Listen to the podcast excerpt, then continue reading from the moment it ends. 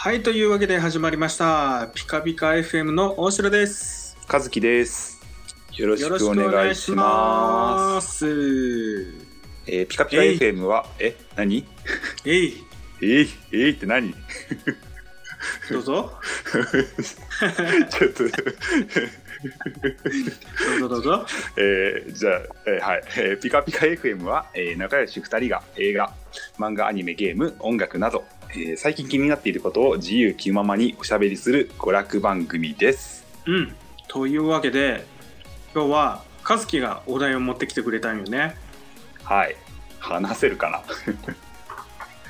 題して、えーカービィの音楽の世界の魅力です。さっぱりわからんよね。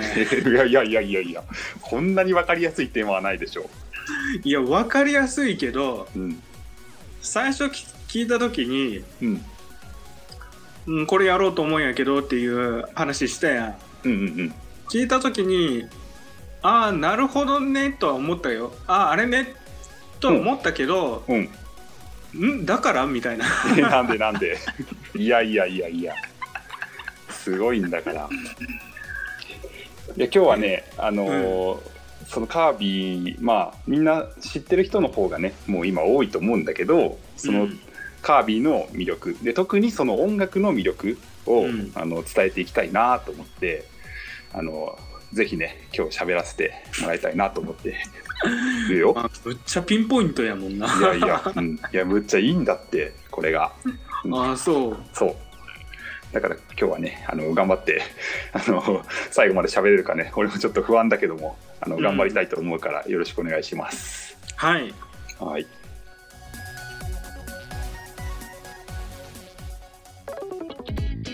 じゃあねまず、えー、とカービィがねの音楽について触れる前にねあの俺がどれくらいカービィが好きかっていうのをね話しといた方がいいと思うからうんそれを、そこからあの話そうかなって思ってるんだけどうん。これどうやったらそれが伝わるかなって思って考えたんだけどうん。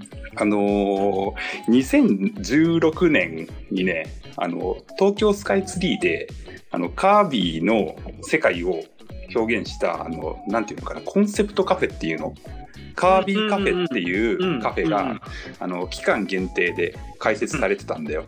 うんうんうんで、もうそれが開設されるってなって、あもう聞いてさ、あ絶対それ行くしかないわって思ったんだけど、うんあの、もういやもうそうなのよ。カービィファンとしてはね。うんなんだけど、もう連日行列なわけ。大人う気で。で、一応整理券が配られるんだけど、うんあの、あ、これもう、前日に入んないと間に合わないわって思ってさ。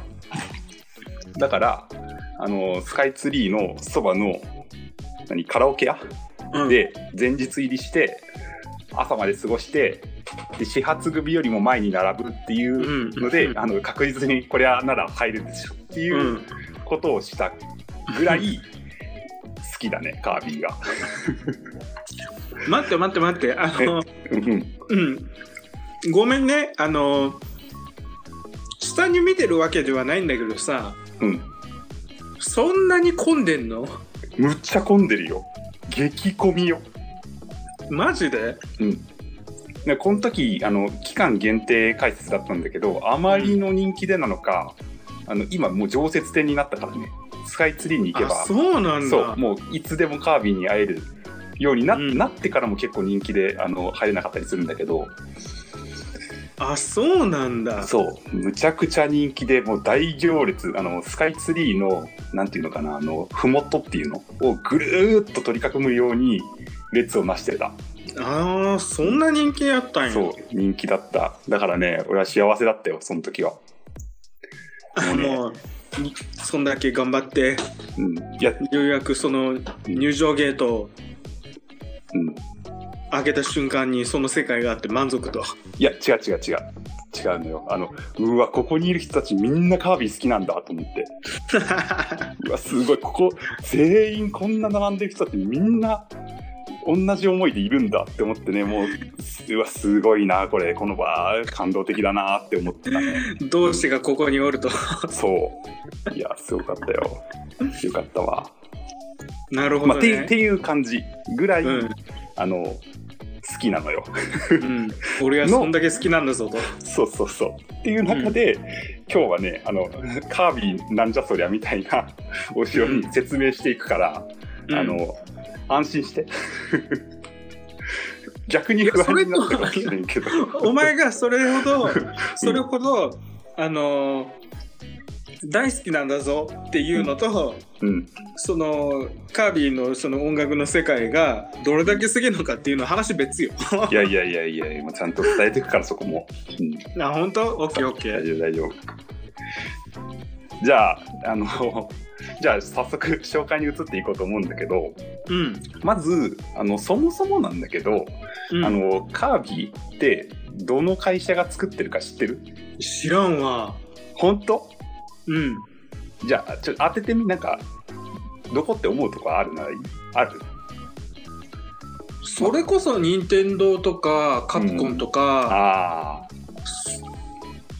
うん、だな。そうね、そうね。そう。うんあの、任天堂って思われがちなんだけど、うん。実は違うんだよね。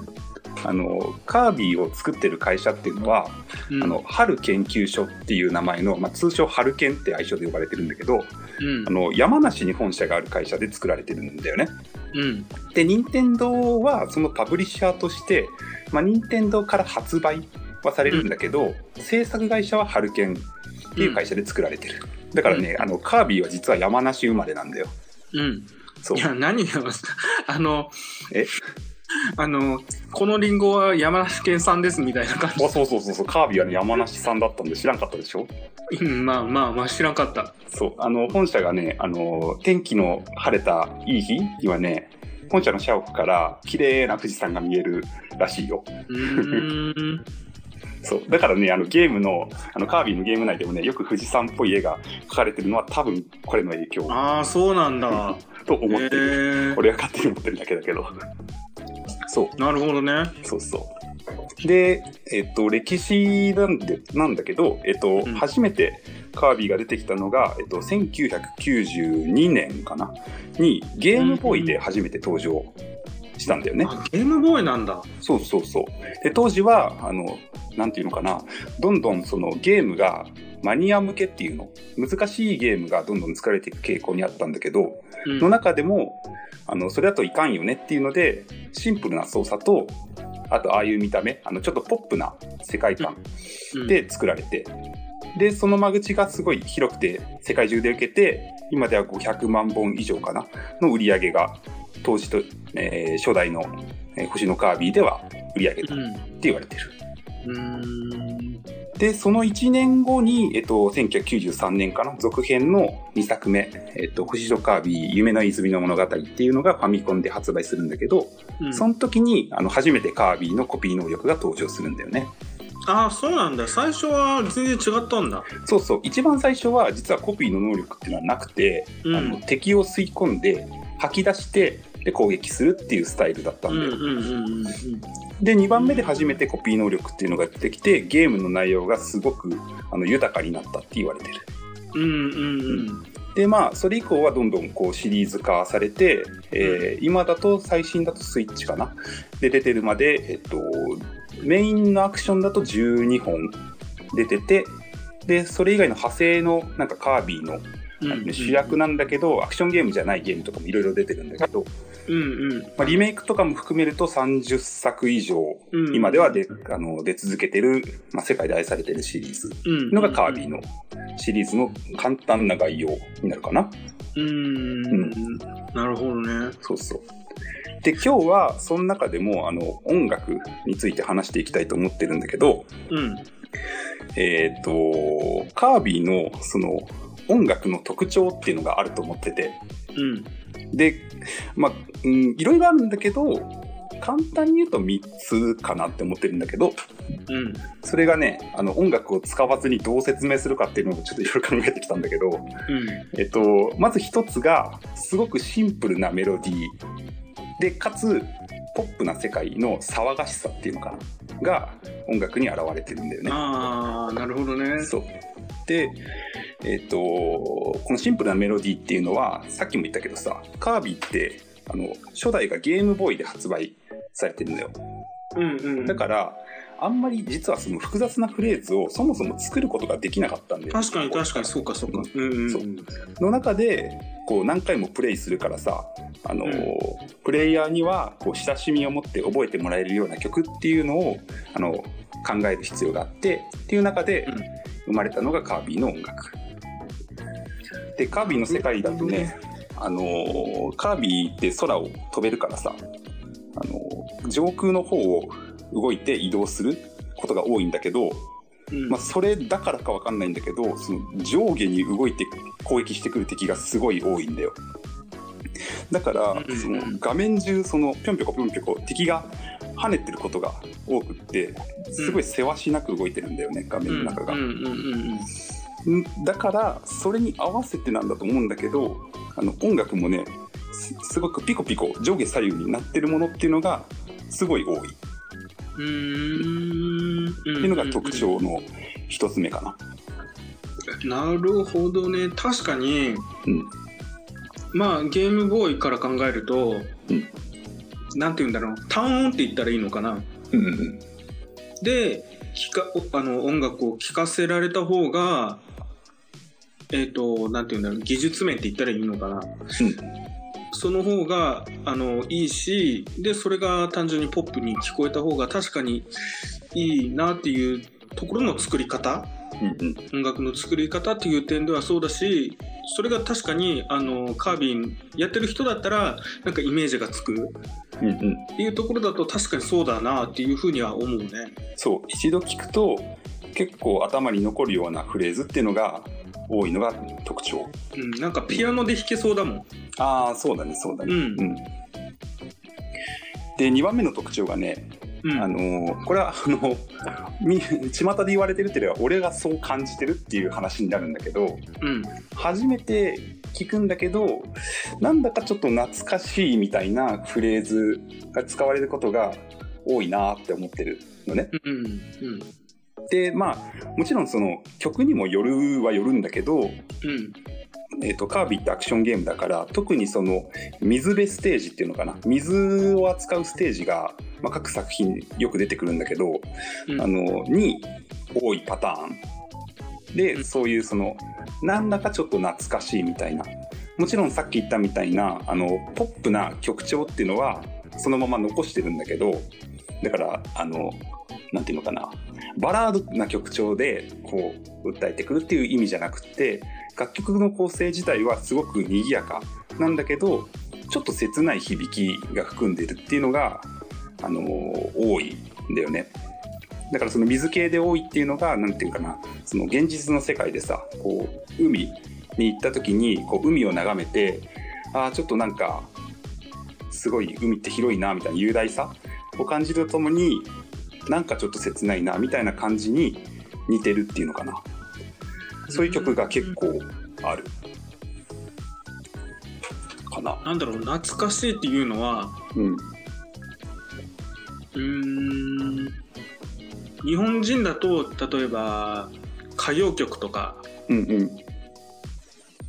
なんか日本人の染みついてるなんかその郷愁感ノスタルジーとかそういったところの懐かしさみたいな感じってことなのかうんなんかカービィってこういうのだよねみたいな感じのあのみんなが想像あ思いつく、想像できるような音楽にフィットした曲のことなのかどっちなんやろ？あそれで言うと前者の方かな。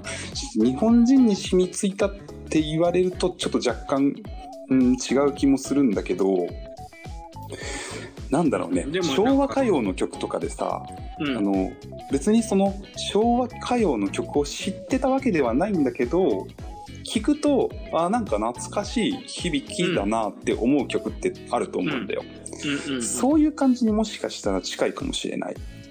うん。うん。なんとなく切ない響きがあるんだよね。そのきらびやかみたいな感じだけじゃなくてうん。うん。なんかちょっとうん儚いっていうか。うん物悲しさがちょっとうんうん入ってるみたいな感じがする、うんそういう曲が、えー、と特に水系のステージに多いかななるほどね。っていうのがかその魅力の一つでもある。うーん。なかなか他のゲームをやってるとさやっぱりそのアクションゲームだからあのイケイケどんどんみたいなメタルみたいな曲が多かったりあのすると思うんだよ。うんうんうん。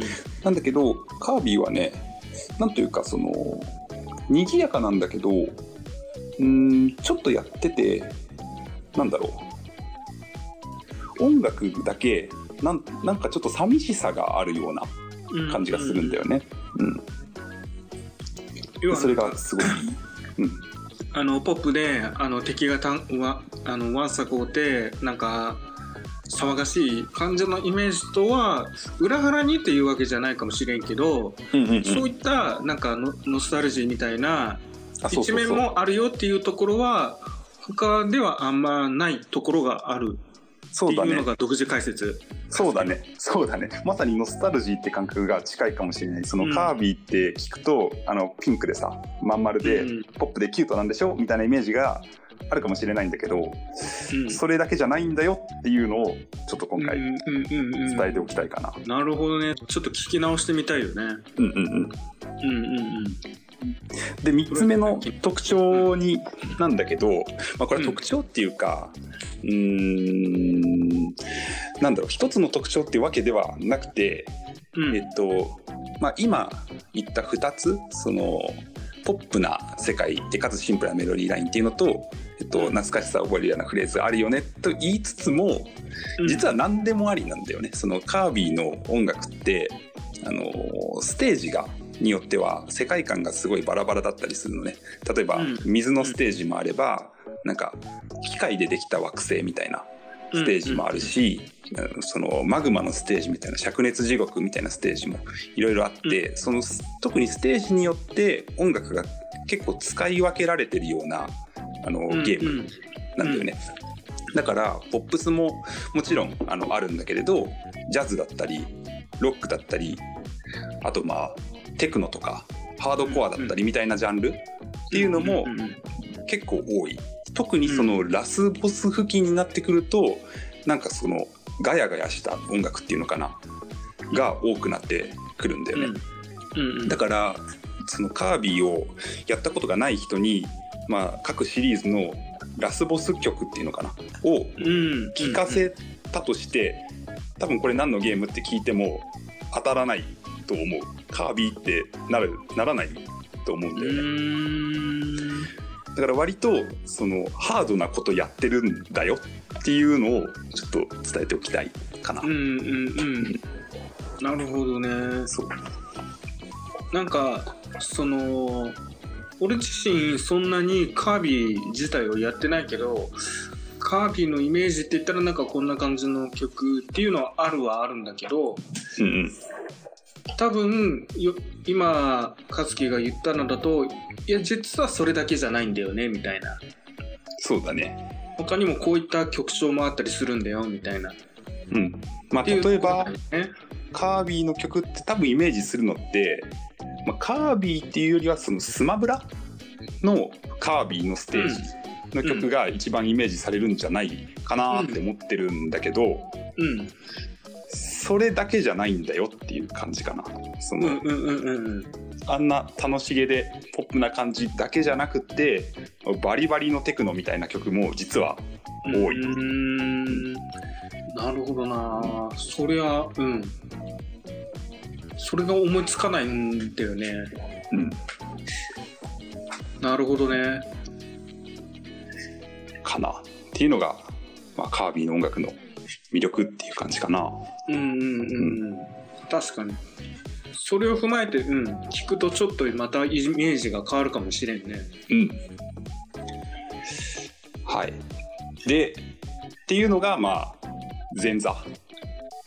おお前座前座前座。こっからだから。大丈夫そ今、今んとこついてこれてる？ううんうん大丈夫よまあ、だんだんカービィの音楽の、その聞きどころっていうか、こういうところなんだなっていう、なんだろう、今までのイメージと、あ、実はこうだったんだみたいなのが見えてきたところかなって、あの、思ってるんだけど、その、それを理解した上でというか、その、うん。俺がね今日あの本当に話したかったのはこっから話すところなんだけど、うん。あのそのカービィの音楽の世界を作ってきた人たちっていうのを話したくてうんうん。あの今までカービィシリーズ、まあ、30作以上出てるんだけどあの複数人の人が実は曲を作ってるんだよね。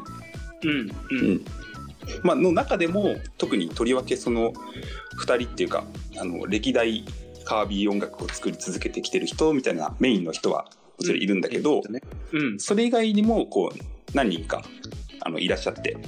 うんうんでそのそれぞれのなんだろうな音の作り方っていうのが、まあ、全員カービィの音楽をもちろんあのさっき言った3つの特徴みたいなところは表してるんだけれどうん。だけど微妙にその違う。うん。だからその違いを今日はあの解説したいと思ってて。ほうほうほでそれを言うことでそのなんだろうなより魅力が分かってくるんじゃないかなうとうん俺は信じてるんだけど。だから、えっと、カービィの曲を作ってきたコンポーザーっていうのをまあよく言われてる2人。でプラス今日はもうもう1人ぐらい紹介したいなって思ってるんだけど、うんうん。えっと、まず1人目が石川淳さんっていう方、うんうん。うんで、えっと、石川淳さんっていうのはあの初代星のカービィあのゲームボーイの時から携わられている作曲者の方で、うんまあ、いわゆるカービィミュージックのその生みの親みたいな位置に当たる人だよね。うんまあ、代表曲はそのそれこそさっきスマブラであの流れてるって言ったような「まあ、グリーングリーンズ」っていう曲だったりあと「グルメレース」の曲もあのもしかしたら知ってる人もいるかもしれないんだけどっていう曲を作ってる人かな。うん。まあ多分そのいわゆるカービィの音楽って言われた時にイメージするのはこの人の曲なんじゃないかなって思う、うん。うんうんうん石川さん。うん。で2人目が、えっと、安藤弘和さんっていう方。安藤さん。そう、はい。安藤さんは、えっと、2作目の「星のカービィ夢の泉の物語」あのファミコンで発売されたカービィ。さっき言ったあの、コピー能力がついた時のカービィうんうん。から参加してる方。で、うん。まあ、さっきの方が、えっと、石川さんが生みの親だとすれば、まあ、育ての親というのもなんかちょっと変かもしれないけれど、まあ、カービィミュージックの幅をすごく広げられた方っていう感じかな。うん。まあ横に広げたみたいな感じなのかな。そうだね、うん。その石川さんがまず、えっと、骨格を作ってうん。で安藤さんがこう肉付きを作ったみたいなイメージが近いかもしれない。うんうんうんでまあ代表曲ちょっと言っても分かんないかもしれないけれど「えっと、星のカービィ Wii」の「スカイタワー」とかはかなり名曲っていうのでファンの間ではうん知られてたりするかな。あと「グレープガーデン」とかっていう曲があるんだけど。うんで、えっと、この2人がまあよく紹介されてるカービィミュージックを作ってこられた方っていう感じかな。うんうん。カービィの音楽って言ったらもうほぼこの2人って考えて間違いないと思う。うん。で俺的にもう1人だけ紹介しておきたくて、うん。えっと、酒井翔吾さん酒井さんっていう方がいるんだけど、うん。えっと、夢の泉デラックスゲームボーイアドバンス以降によく参加されてる方で、うん。うん。まあ、どっちかっていうとそのメイン系っていうよりはその外伝系っていうのかなあのカービィのアクションゲームじゃないあのレースゲームだったりとかうん。あのそういう派生系ゲームうん。によく参加されてるコンポーザーの方、うん。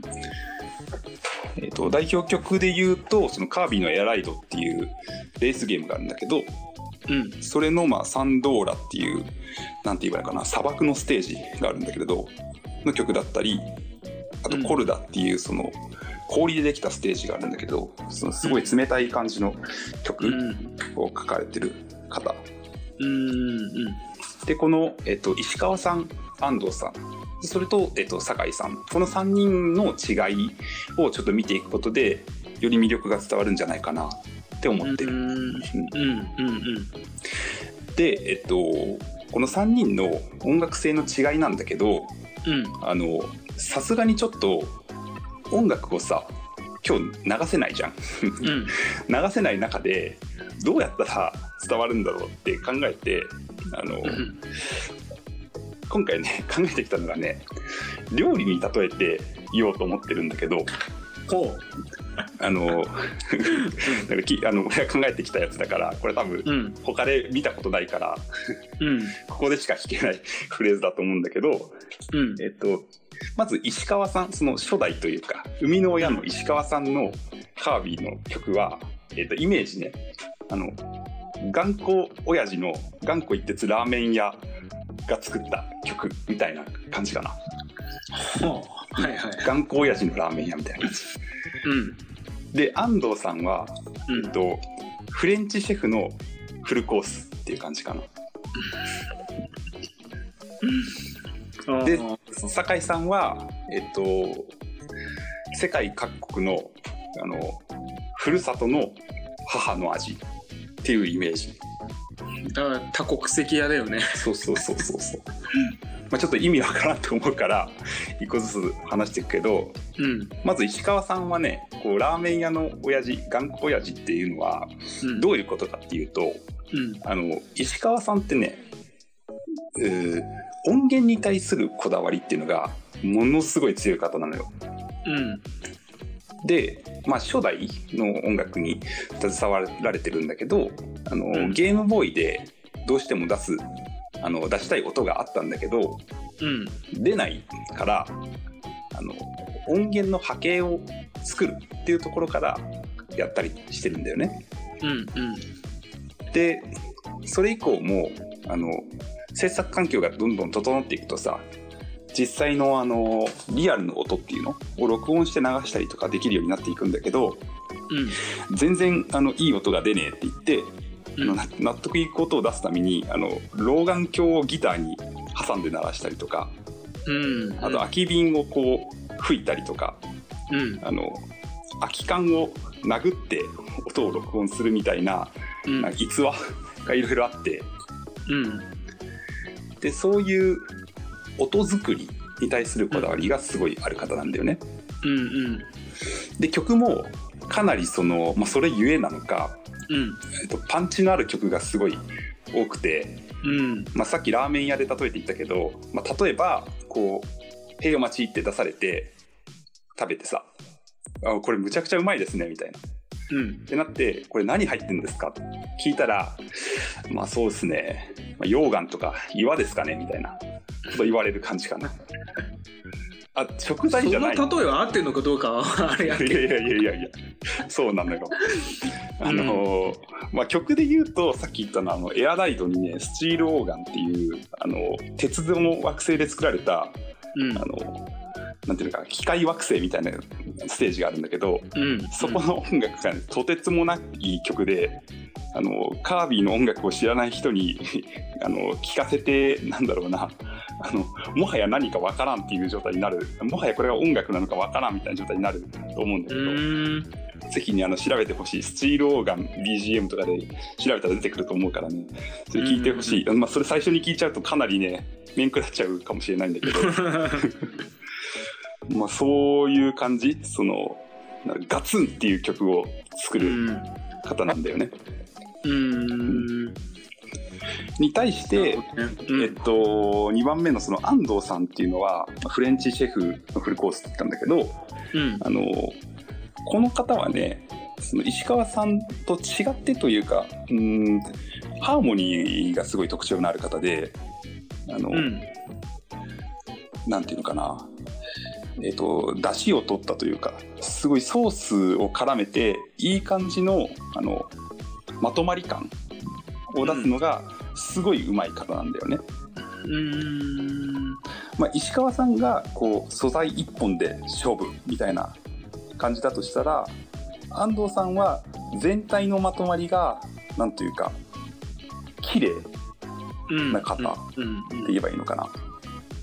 あのー石川さんの方がカービィの世界をこうガチッと切り取って入ってこう出してきた感じだとしたら安藤さんの方はもうちょっとその物語をこう口ずさむみたいな感じで綺麗な感じでこうまとめてくれるみたいなそういう感じうん。かな、イメージだけどなんか曲全体で楽しんでもらうみたいなそうだね。感じなのかな、そう。いそのサビだけ聴くみたいな感じじゃなくてうん。なんか全体を通して側にを楽しむっていうそう感じそうそうそうね多分そうだね。あのー安藤さん本人が言われてるんだけど、うんあの、やりたいのが、こう、えっ、と、音っていうよりは、フレーズだったり、この、えっ、と、楽曲で聴かせられるようにしたいっていうことにすごいこだわりがある方で、まあ、要は複雑な構成とかがすごい好きな方なんだよね。うんっていうので、えっとまあ、フランス料理みたいな感じでこう一口食べてじわーってこう味わっていくと深みが増すみたいな、うんうんうんそういう曲をえーよく作られる方っていう特徴があるかな。なるほどな。うんうん。でこの2人が結構そのカービーミュージックのメインとして作られてて、うん。まあ、方向性結構違うんだけど2人ともコンピューター音楽っていうのうん。をかなり使われる方で、うん。あの機械だからこその演奏ができるみたいな。うんうんうんあのリアルでも演奏できなくないんだけれどむしろうーん機械だからこそ表現できるものもあっていいよねって考えられてる方で特に安藤さんもはそうなんだけどうん。うんだからえっとまあピコピコしてるっていうかちょっとこれ人間技じゃないよねみたいな曲も全然平気で作るようなうまきりゃいいじゃんみたいなそういう方なんだよね。うんうんうんでに対してその3番目のあの酒井さんの方は結構真逆で、あのこの方が作る音楽はねあのさっき料理であの世界各地のふるさとの味って言ったけどうん。リアリティがすごい方なんだよね。うーんうんうんうん。あのなんていうのかな。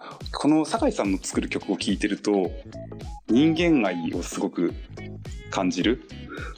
だからえっと、誤解を恐れずに言うとあんまりカービィっぽい曲ではないのよ。うん。うんその、カービィの世界って人間は基本的にいないのね。うん。だから、まあ、ちょっとポップな曲だったりあのなんていうかおかしいなおかしなフレーズって言ったらかなり失礼だけどあの、まあ、人間さを感じられなくても全然大丈夫というかむしろそっちの方が合ってるというか、うん。っていう感じなんだけど酒井さんが作る曲はむしろなんていうか人間のドラマを感じるような曲構成だったり曲の弾き方になってたりするんだよね。うんうんうんうん、っていうのがその酒井さんってそのカービィの音楽も作ってるんだけどそのマザー3とかの曲を作ってる方で。うんうーんなるほど。からそっちのそのにヒューマンドラマとかのうん曲を作るのに長けてらっしゃる方で。うんうんうん。だからそういうその、まあ、人間味あふれる音楽が結構得意な方なんだけどうーん。が結構2人と違う感じかな。うん。なんか今の聞くとさうん。それってカービィの世界観に合うのかなとはちょっと疑問には思うけどね。思うでしょ？そう。うん。それあの実際ねカービィのエアライドっていう、えー、とレースゲームに参加した時にスタッフから言われてて、うん。あのえっとさっき言った「サンドーラ」っていう曲が、まあ、この方の代表曲って言ったらいいのかな、えっと、砂漠の中でこうなんだろうエスニカルな音楽を奏でられるんだけど、うん。あのまあカービィっぽくないのよ。うん。全然その なんていうの。えっ、とアジアンな感じアジアンそのしかもえっ、とそなんだアラブ？うん。とかそっちの地方の、うん。アジアなテイストでうん。コーラスとか出てくるんだけどあのコーラス出てくるとさもう すごく人間っぽさがあるのよ。うんうん人の声。あの、うん。じちなみにその人の声は酒井さん自身が多重録音した声らしいんだけど。うんうんうんうん。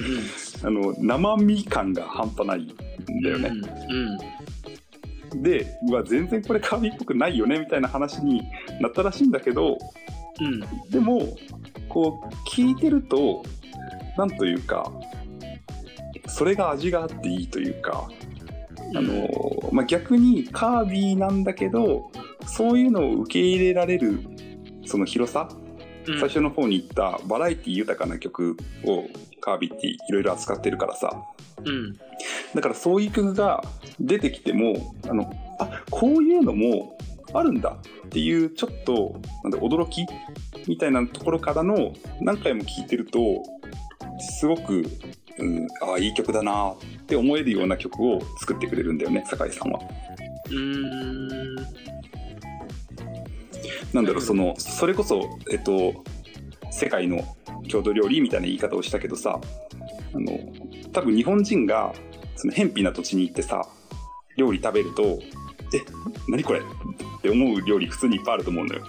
うんなんだけどその日本人の感覚で食べちゃうから「え変」って思うんだけど現地の気持ちに思いを馳せて食べると深みが出てくるというかさうんうんそういうちょっとうん一回飲み込む必要があるんだけど飲み込んでえっ、とじんわり噛みしめるとあーすごくいい曲だなみたいな曲を作られる方かな。うーん。なるほどね。うん。その最初のお二人が作った音楽まあ要はカービィってこういうイメージだよねっていう植え付けられたものって言ったらいいかな。うん。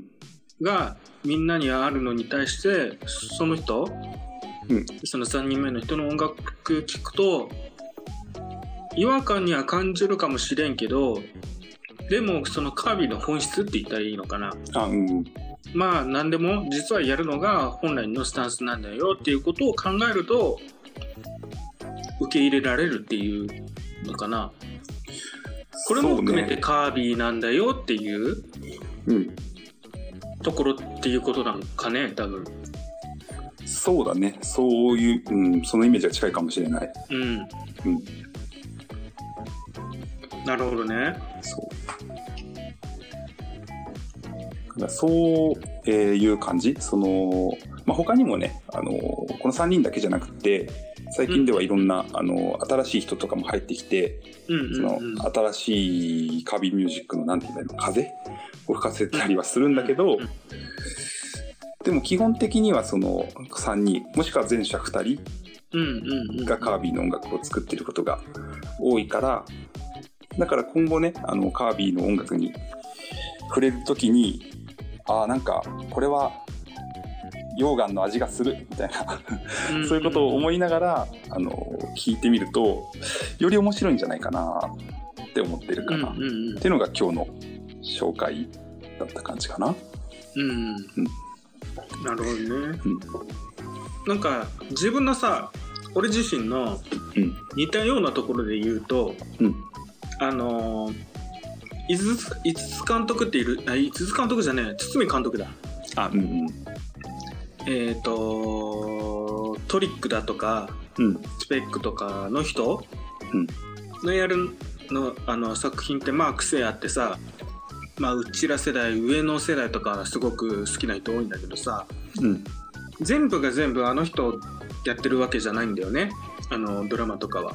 うんうんドラマっていろんな監督さんがいてできてるっていうのがあるんだけどまああの堤さん名乗る時って、まあ、基本的に総監督だったり堤さん自身をプッシュする感じのあのスタートの切り口だったりするんだけど意外とちゃんと見てみるとその回その回によってもちろんディレクターが違うからなんか堤さんじゃない瞬間とかもやっぱえっと、ドラマのテイストはこれだけど堤さんだけどでも監督が違うとあこういう方向でアプローチするんだとかうんあったりするからそういった違いがやっぱりあの同じ作品でもその回その回によって違うことってや音楽の世界でもあるんだなとは思ったね。あうんうんうんうん。まあ全然ね三者三様のアプローチだからねうん。しかも同じカービィの中でもそういう感じだから、すごく面白いうん。なと思って、毎シリーズ楽しみに俺は来てるんだけど、うんうんうんうん。それは楽しいね、毎回毎回出るたんびには。うん今回はあこの人が作ってるんだこういう方向性かうん。っていう楽しみ方がある。なるほどね。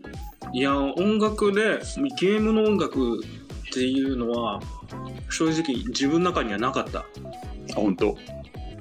あの、強いて言うんだったら、アニメ音楽とかはすごく聴いたりはするんよ。ああなる今、劇伴って呼ばれるやつなんだけど、うんうん好きなあの作家さんとか何人かいたりするんだけど、その人たちのは聞いたりするのは、ちょっと自分の中では、まあ他の人と比べたらマニアックな部類にはなると思うけど、うんうんもっとマニアックだわ。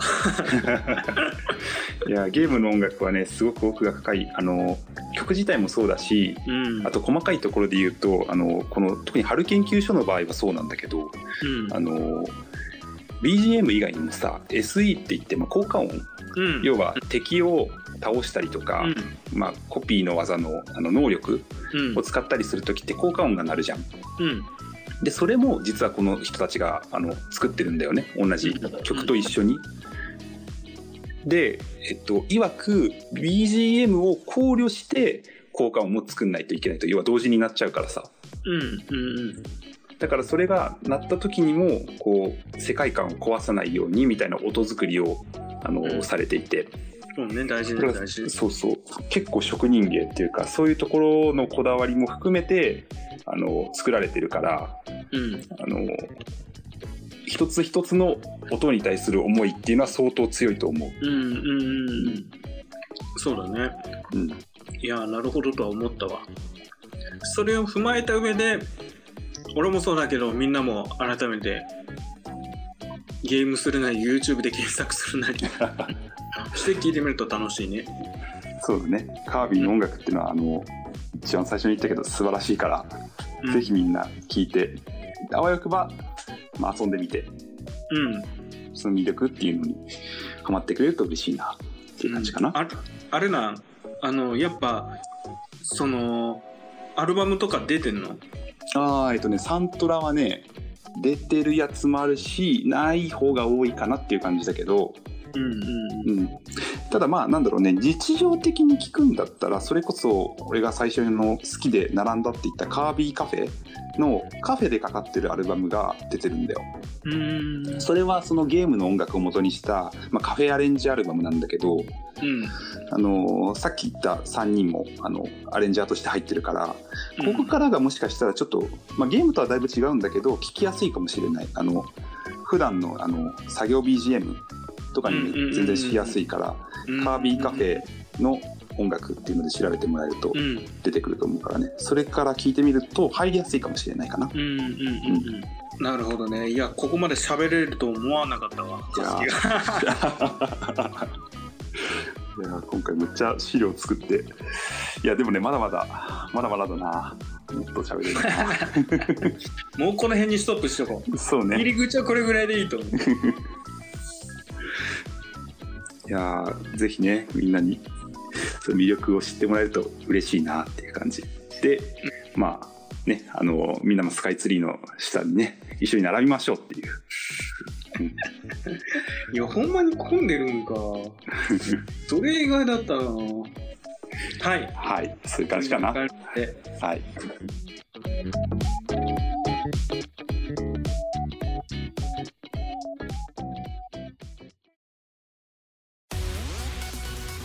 今日は星のカービィの音楽の世界うんでした。はい いやー、ほんと。これを聞いてくださる方も興味持ってもらえればすごく嬉しいなと思います。最後まで本当聞いてくださってありがとうございます。はい、えー今日の感想やこんなことを、えー今後話してほしいなどあれば、えー、Twitter のアカウントピカピカ FM まで、えーもしくは「ハッシュタグピカピカ FM」をつけていただけると、えー僕たちが見つけやすいのでぜひよろしくお願いします。お願いします。えー、来週やることなんですけども来週はおすすめの漫画2021春の陣をやりたいと思います。気になっている漫画とかまあ比較的僕は漫画読んでる方だと思うのでまあ、その中でもあ面白いな気になってるなっていったものを紹介できたらなと思います。はい。来週は多分俺はあんまり話せないので、えーどこが面白いのっていう魅力を突っ込みながら探っていけるといいかなって思ってます、うん。とりあえずこれを聞いておけばえっ、と先取りできますよっていうもう、うん。案件漫画ですね。案件漫画？